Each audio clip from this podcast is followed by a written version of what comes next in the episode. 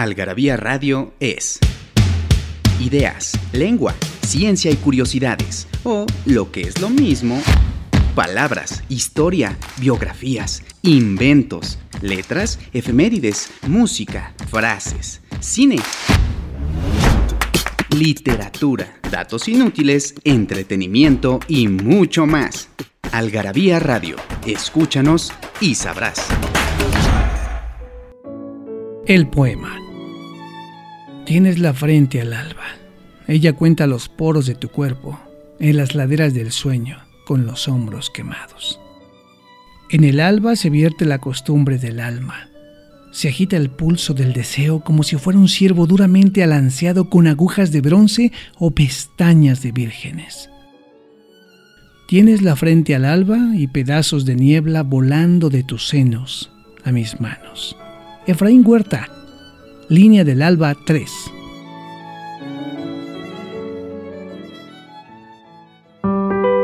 Nos hicimos de palabras y se las pusimos a todo lo que pudimos.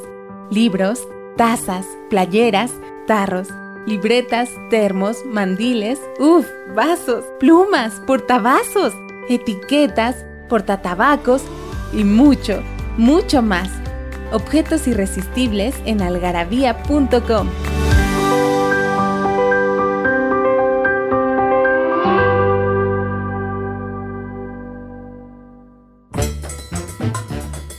están? Me da muchísimo gusto saludarlos. Soy Pilar Montes de Oca y en esta ocasión me tocó a mí hacer un capítulo más, un programa más de Algarabía Radio, que acuérdense que tiene ustedes dos oportunidades de oírlo porque son dos programas diferentes por semana, los martes y los viernes. Y bájenlo, oiganlo a cualquier hora, en cualquier lugar en su podcast. Estamos en Spotify, en Claro Música 24-7, estamos en todos lados. Y hoy estoy muy contenta, déjenme contarles, porque tengo una invitada que es mi manta de toda la vida, mi queridísima Mariana H. ¿Cómo estás, Mariana? Estoy feliz de platicar contigo, de verte. Creo que fuiste antes del encierro la última persona que, que vi, o sea, con la que me senté a beber en persona y luego ya nos cargó el payaso un buen rato y pues aquí seguimos, man. Aquí seguimos, pero tú fíjate que fructífera fue tu pandemia. Bueno, y tenemos en los controles a Daniel Moral, como siempre. Te mandamos un saludo, Daniel. Gracias por hacer esto posible. Estamos grabando eh, de, vía, eh, vía, remota por este, estas circunstancias tan, tan absurdas y, y obtusas, pero bueno, pues así es la vida. Pero Mariana tuvo una pandemia fructífera porque resulta que publicó un libro entre todo esto, eh, digamos, se fue gestando y fue, estaba en el horno el libro, y acaba de salir, ¿no, Manta? Estaría en las librerías, lo vi ayer, estaba en Sanborns ya. Ay, sí, yo no sabía que iba a entrar a Sanborns, esa es una muy buena noticia, tú lo sabes, ¿verdad? Sí, sí, sí. sí. Oye, pero te voy a, te voy a tener que contradecir una cosa. Cuando terminé el libro, fue o sea, cuando mandé. Exactamente. ¿Sabes cuándo lo mandé? El fin de semana, no sé si te acuerdas, que hubo un Vive Latino, que fue el último este, eh, evento masivo que hubo antes de la pandemia. Yo incluso iba a ir al Vive Latino y dije, no, ¿sabes qué? No, porque ahora sí hay que encerrarnos. Y entonces, lo último que puse del prólogo fue justo eso, ¿no? Como de, en medio de todo esto nos cayó la pandemia. Me hubiera gustado tener más que hacer este, cuando nos encerramos, porque justo ya se fue. Entonces, entonces más bien fue labor ya del editor durante estos meses. Exactamente, sí, sí, sí, yo me aburrí espantoso al principio, de veras muy, muy gacho. Oye, pero Romeo, le mandamos un abrazo y un beso y lo queremos. Oye, pero a ver, dime una cosa. Primero que nada, vamos a irnos al título, porque a mí el título me recuerda a una canción que yo adoro, pero tú, ¿por qué escogiste ese título? Por una canción que yo adoro de Caifanes, que se llama No dejes que, que empieza así, eh, cuando vea otra vez del vaso, pero ya me han dicho de otra canción. pero fíjate, fíjate la diferencia entre los gustos de Mariana, ¿no? Una canción de, de Caifanes, una referencia al rock mexicano de, de, de, digamos, de abolengo, de... Y yo le iba a decir una canción de banda que dice, sí, sí. a través del vaso yo miro tu cara, las ganas de verte no se van con nada. Bueno, pero está bien. que la descubrí, Manta, acabo de descubrirla, porque no creas que yo oigo banda, pero estaba yo en la fil y ves que se tardan años en llegar los aviones y cada vez es peor en este, con los aeropuertos que tenemos. Entonces, estaba yo muy contenta echándome un libro y de repente dije, no, que se va a ver una demora de dos horas. dije, no, yo dos horas no me... Entonces me fui a una barrita a tomar unos whiskies, ¿verdad? Que es claro. Y entonces ahí, de repente en la pantalla salió el grupo de los, no ni te quiero decir quién la canta, pero no lo sé, con Lucerito cantando esta canción de A través del vaso, que te voy a mandar ahorita mismo para que la oigas y sepas por qué.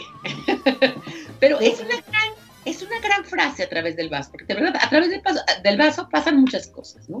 Y, exactamente, porque además de la referencia de la canción de Caifanes, eh, tú sabes que, que, tanto el libro anterior como este, mm, gran parte de, de, lo que yo quería y de lo que hace del libro crea un poco distinto es que son, no es una entrevista de cuéntame de tu primer disco, o sea, es una entrevista en una cantina con un vaso, casi todos, con casi todos me eché whiskies, cervezas, de todo, pero sí era esta, esta conversación comiendo cuando podemos sentarnos a compartir un plato sin una careta encima y ya estar brindando, brindando, y tú sabes que eso enriquece mucho la plática. Entonces, justo es eso. Me gustaría que les explicaras a la gente que nos oye, que es más bien agraviadita, el, el, libro anterior, a ver, les digo, es una recopilación, es que no son entrevistas, vuelvo al punto, porque ahorita vamos a, a tocar el punto de que a, qué género literario se le adjudica la escritura de Mariana, pero es a escritores, ¿no, Mariana? Se llama... Eh, se llama Neurosis, Sustancias y Literatura, y, es justo eso. Em, ahí, y, ahorita me encantaría que me explicaras justo lo de la entrevista, porque, porque Ricardo Cayuela fue el que me dijo, em, que, el que me invitó a escribir este libro, y cuando lo vio me dijo, es que es un tipo de periodista, de periodismo distinto. O sea, es algo, es algo raro que no es tal cual como dices la entrevista. Em, pero ahí sí tenía yo la línea de, decir, danos un panorama de los escritores jóvenes, los que no están ni tan estudiados, ni tan conocidos, ¿sabes? Entonces ahí era, era, una única línea que era de entre 30 a 40 años de edad. Entonces, cuando viene a través del vaso, yo sí les dije en la editorial, les dije, oigan, pero yo no quiero hacer ahorita de 30 a 40, yo quiero hacer de otros músicos que fueron los que hicieron Rocotitlán, los que empezaron tocando en Rocotitlán, los que, los que crearon la escena del rock nacional como lo conocemos, y muchos de ellos tienen 70 años. O sea, bueno. Claro, claro, como el buen Mastuerzo, ¿no?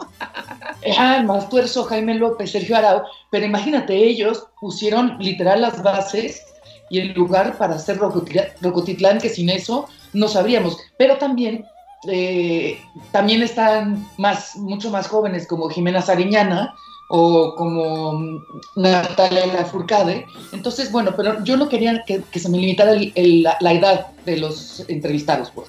Solamente rock, o sea, solamente rock, básicamente, o no necesariamente. No necesariamente, es muy buena pregunta porque porque el, si es la escena, digamos, del rock, la mayor parte de ellos este, sí están en el rango del rock, pero por ejemplo Natalia no es rock. Eh, Jimena no, no de hecho Natalia, ha cantado canciones de Agustín Lara, del gran flaco. Claro, y, canta con los macorinos, o sea, y toca con los macorinos, los jaraneros. Eh, mismo Café Tacuba me decía José Lo que, que, en un principio la mayor de las críticas a ellos es, chale, eso no es rock, y que José lo decía, no, ¿y? O sea, ¿cuál es tu pelo? Sí, cierto, puede ser una cosa totalmente eh, sui generis, ¿no? Digamos. Sí, totalmente. Y por ejemplo, Eli Guerra acaba de sacar un, o sea, e, e, ella no se considera para nada rock. No, yo no, la, no la, considero rock, ¿no? No, un, un, disco completamente vocal, solo es su voz. Entonces eso no es rock, pero digamos que sería lo más fácil de englobar como de de rockeros, pero sí, sí pongo incluso en la contraportada que hay hasta son jarocho y polka, ¿sabes? Muy bien. Oigan, vamos un corte y volvemos. Esto es Algarabía Radio con Mariana H. De regresando les voy a decir que se van a ganar. Este, ¿Qué tienen que contestar para ganarse un paquete de algarabías?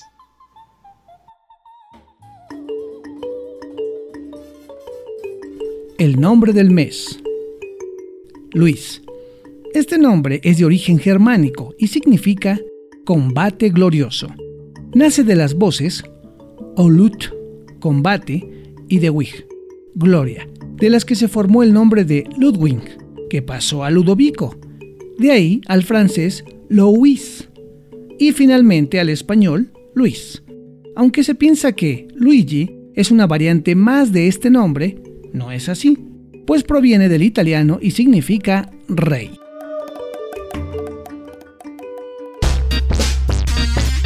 Sabes dónde saciar tu algarabía adicción? En Algarabía Shop conviven todas nuestras publicaciones, objetos y mini almanaques. De los creadores de Algarabía y el Chingonario, Algarabía Shop, palabras para llevar. www.algarabíashop.com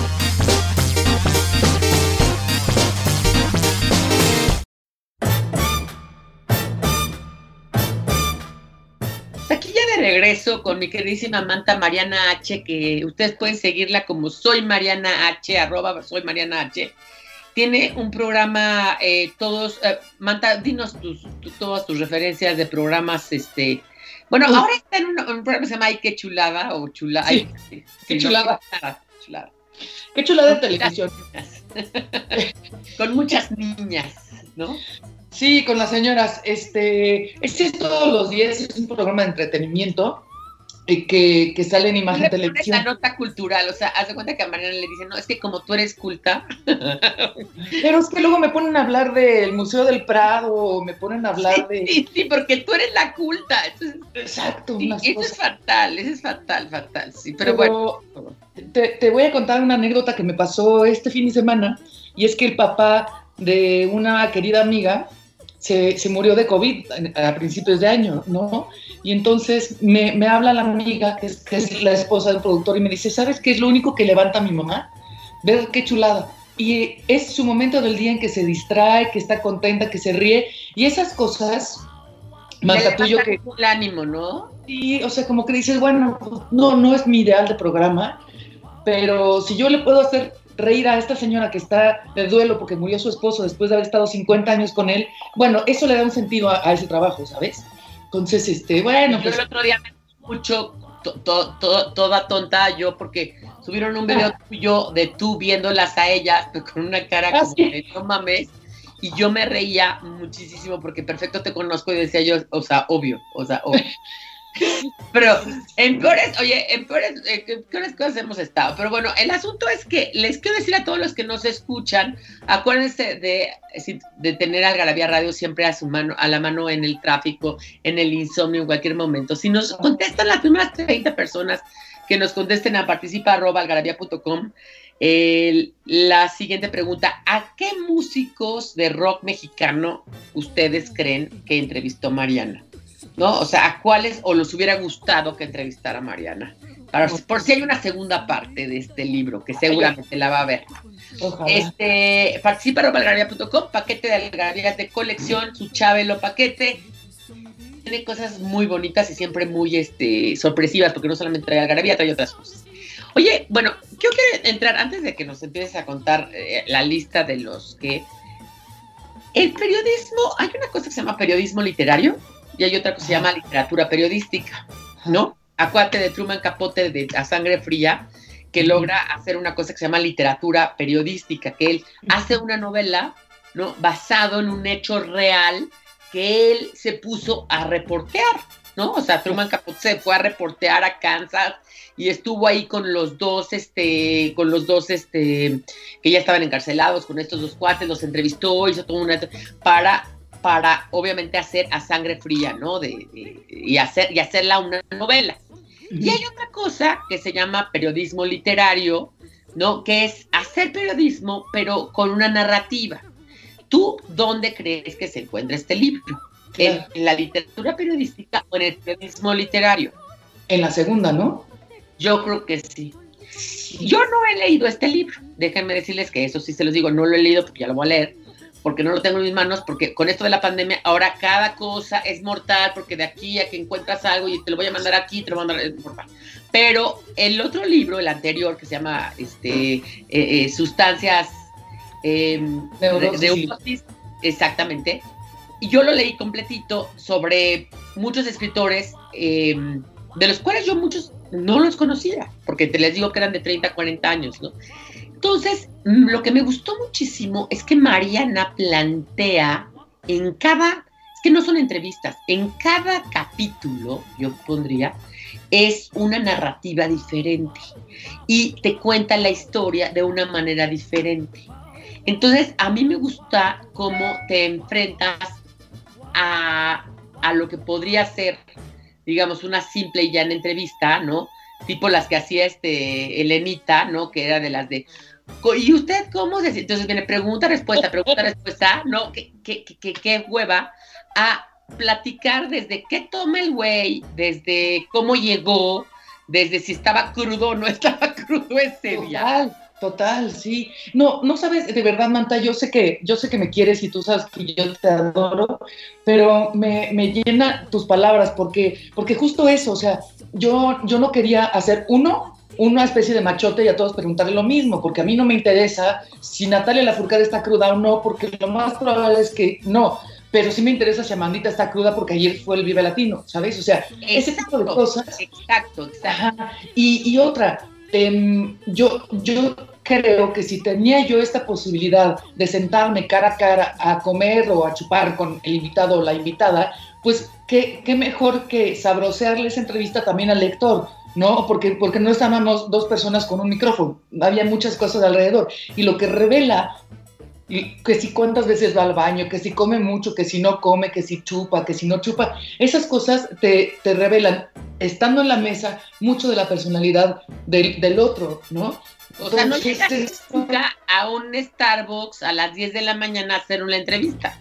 Exacto, exacto. O sea, eso me hubiera parecido más de flojera. Y mira, el mamón de Rulo me dijo en el libro pasado, ay, no te hagas, este, este libro es un pretexto para hablar de ti, no de los escritores. Y, se me hizo pesado porque no es, no es que yo quiera ser protagónica, es que yo quiero también poner, o sea, ponerme a mí, digamos, en la narrativa, en esa misma mesa, y también decir, por ejemplo, Denise Gutiérrez, la vocalista de Hello Seahorse, me habló muy abiertamente de su anorexia. Y entonces yo hablé de la mía, pero no como exhibicionismo, sino como decir, vamos a hacer este cuadro como de empatía, en donde vivimos lo mismo en algún momento. Y, ¿no? Cuando decía Benedetti, siempre que se encuentra un asmático con otro empiezan a hablar del tema de la, del asma, ¿no? Exacto, exacto. Entonces, bueno, esa era, más bien la intención que creo que, que tú la entendiste muy bien y que agradezco que, me... que me encuentro una menopáusica, oye, ¿y cómo están los bochornos?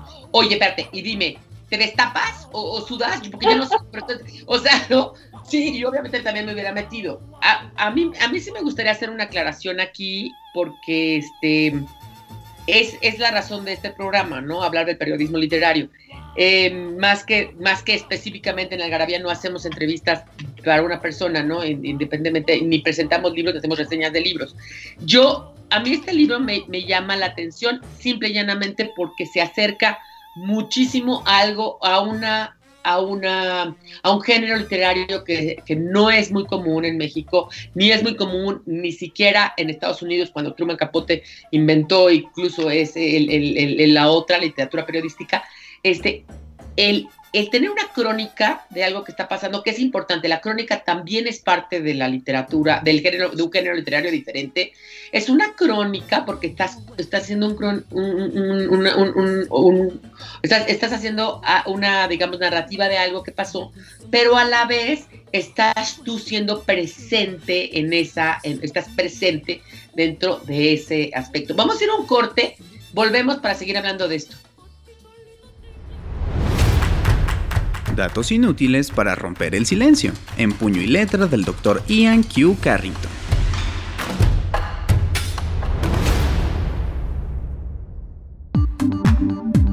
La central de abastos de la Ciudad de México es el mercado de productos alimentarios más grande del mundo. En Algarabía Radio queremos saber lo que piensas. Encuéntranos en Twitter como arroba algarabía y en Facebook e Instagram como revista algarabía.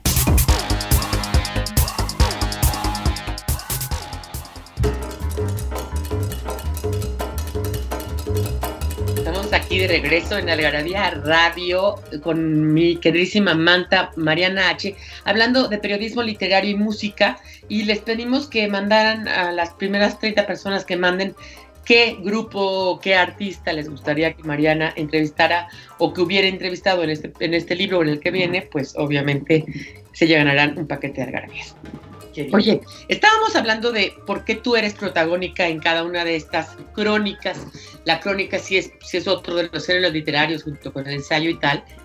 Y te quería preguntar, em, tú estás totalmente familiarizada con Hunter, S. Thompson, ¿no? Y su periodismo gonzo, ¿no?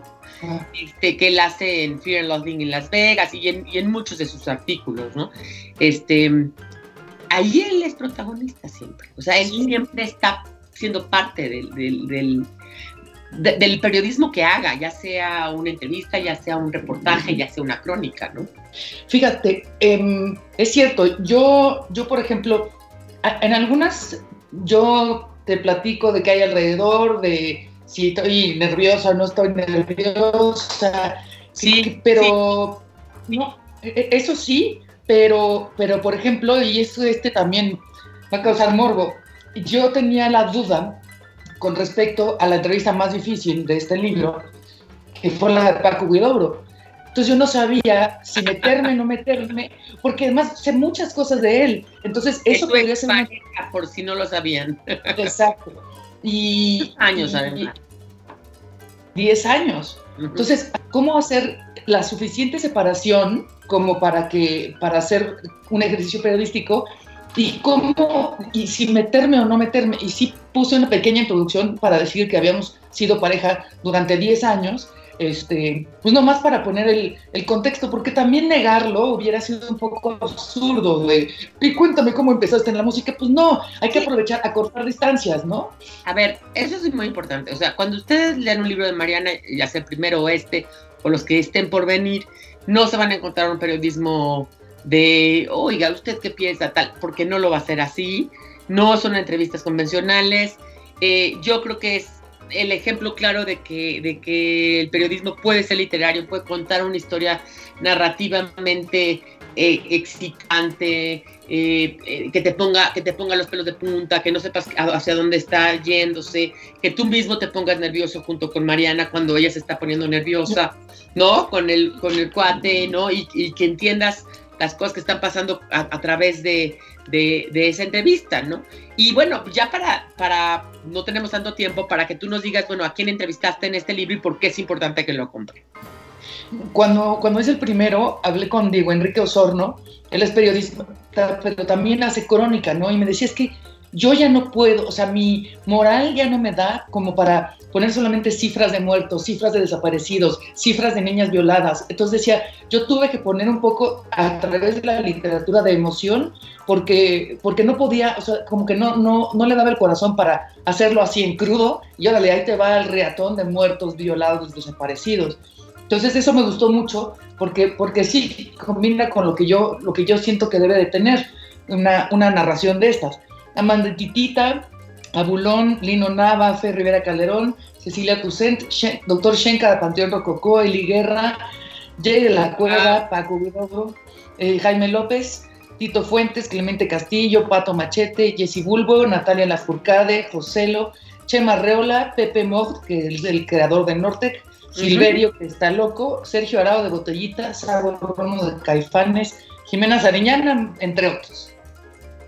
Pues fíjate que otra cosa que hace, que hace interesante esta lectura es que a mí me pasó con tu libro anterior, es, son cortas, son sencillas, es algo que eh, la gente puede leer hoy en día, que la gente le tiene tanto miedo al, renglón seguido y le tiene tanto miedo a leer cosas largas y que yo cuando a veces veo los artículos del New York, del New York Times o que, que dices, ¿quién lee esto, no? O sea, siempre aprendes larguísimo y que un poco se parece a que Algarabía y a estas cosas que somos nosotros de hacer cosas cortas, expeditas, claras, fáciles de entender y, divertidas y actuales, porque además creo que habla de toda una generación, porque hay gente desde boomers, ¿no? Eh, millennials, boomers porque son nacidos entre el 42 y el 65, este, X, que ¿no? Que somos nosotras y luego millennials, ¿no? Entonces es lo que está muy padre porque creo que abarca tres generaciones a diferencia del otro y además la, te acerca a esas generaciones y te das cuenta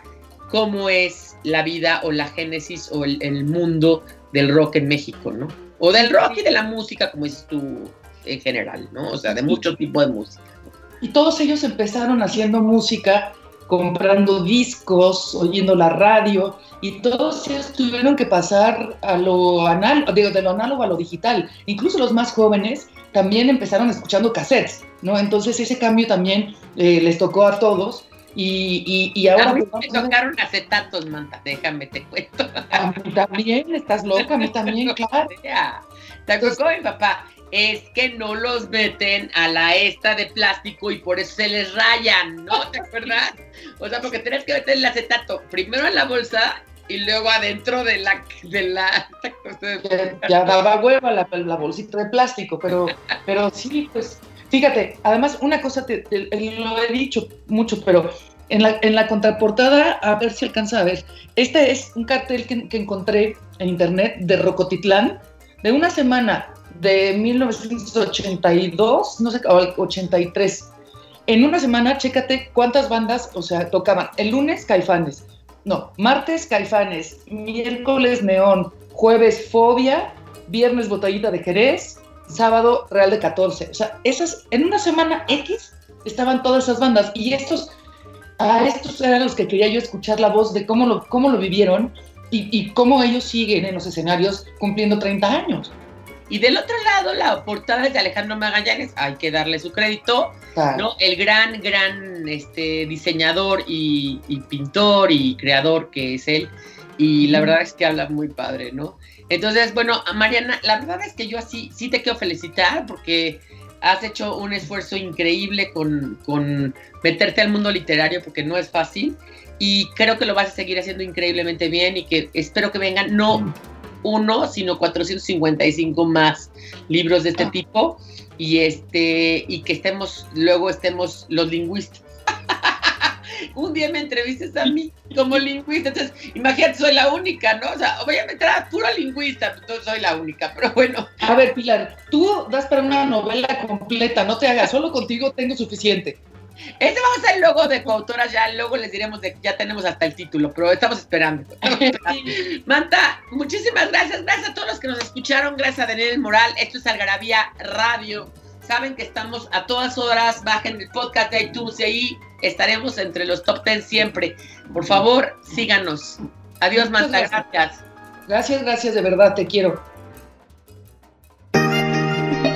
Hay taquitos de suadero, longaniza, ay, al pastor, de cabeza, de costilla, de pancita y demás. Pero los mejores son mmm, taquitos de lengua.